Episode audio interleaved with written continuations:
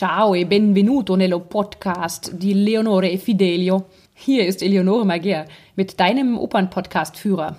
Ja, kaum zu glauben.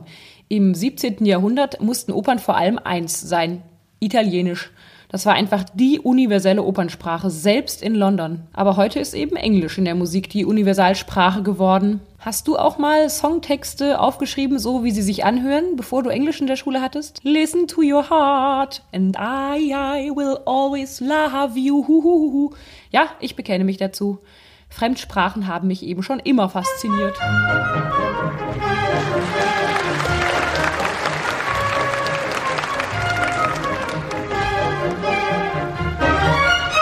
Der Oper sprachen also die meisten Italienisch, so auch Georg Friedrich Händel, als er im Jahre 1711 seine Zauberoper in London uraufführen ließ.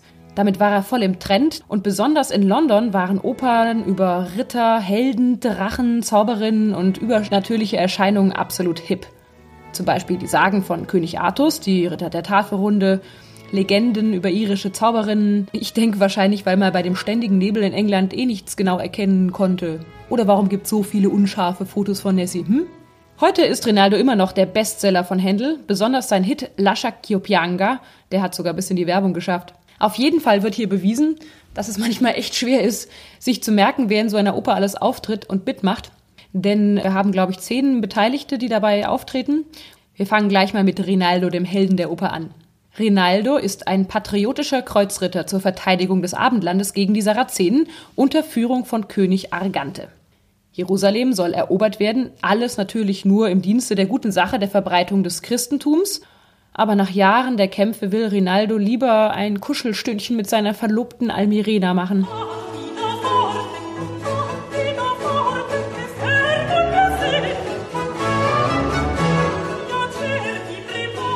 Deren Vater Goffredo aber sagt, ohne Sieg keine Braut, da musst du durch als Lurch.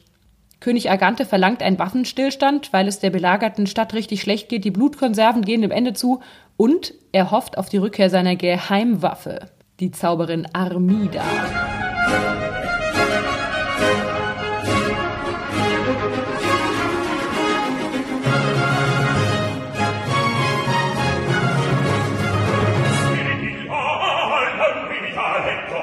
Kann man sich wie so eine Art äh, Lara Croft Superagentin vorstellen, die dann deswegen auch gleich mal in einem Wagen, der von Drachen gezogen wird, erscheint und sagt, sie kümmert sich um Rinaldo, denn ohne den läuft ja nichts bei den Christen.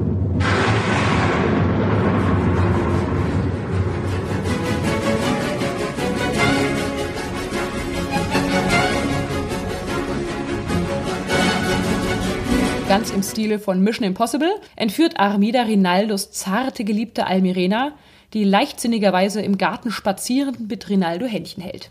Rinaldo ist völlig am Ende und singt erstmal zwei Arien lang. Wir erinnern uns mit A, B, A, lange, lange Arien über sein grausames Schicksal.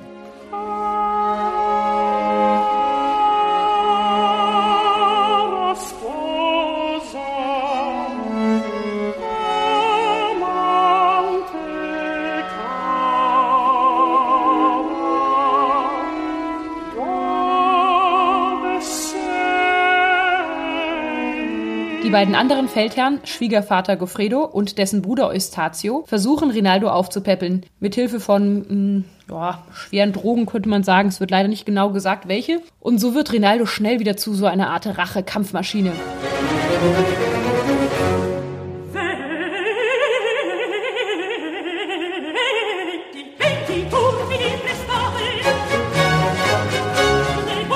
Plötzlich erscheint eine verschleierte Frau und singt so wunderbar, dass Rinaldo ihr folgen soll. Er fällt drauf rein. Und bevor er den anderen noch I'll be back sagen kann, wird er schon in Amidas Zauberreich entführt. Jetzt beginnt erst der richtige Spaß. Almirena, reizend, blond, verführerisch, zart und unschuldig, singt endlich den Hit Lascia Chiopianga. Und das so schön, dass sich Armidas Chef Argante kaum mehr zügeln kann und sich sofort in sie verknallt.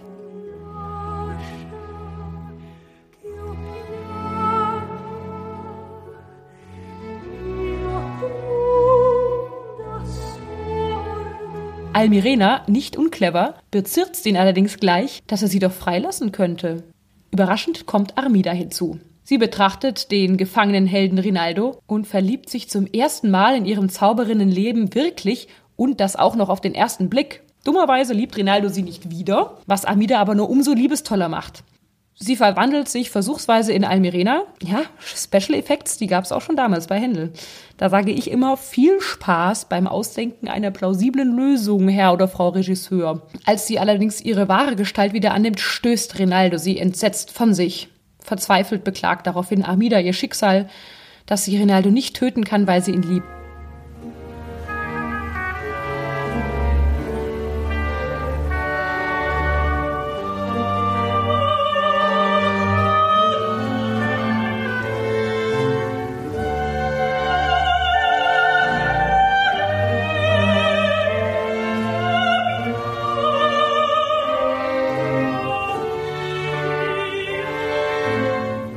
Schon im Vorspiel wird mit dem traurigen Fagott klar, dass es für sie richtig schlecht läuft. Hier noch ein kleiner Exkurs. Zur Zeit Händels waren die Orchester tiefer gestimmt als heute. Wenn wir unseren heutigen Kammerton A mit 440 oder 442 Hertz haben, so waren es im Vergleich damals nur 415 Hertz. Das hört sich einen Halbton tiefer an. Deswegen hier als Beispiel nochmal in der alten Stimmung mit einem Barockinstrument das Vorspiel zu der Arie.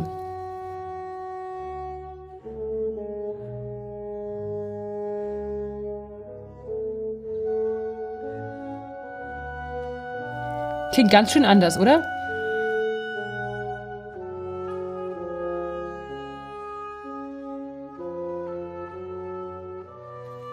Doch zurück zu Armida.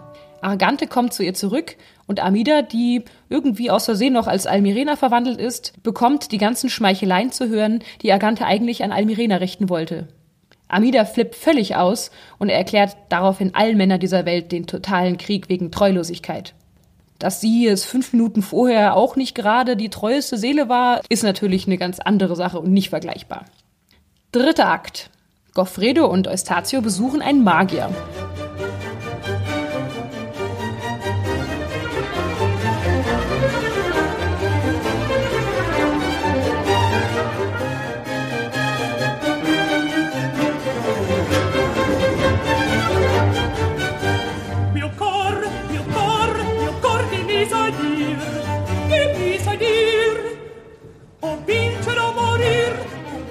Der warnt sie, dass nur mit Zauberkraft man in den Palast von Amida kommen kann.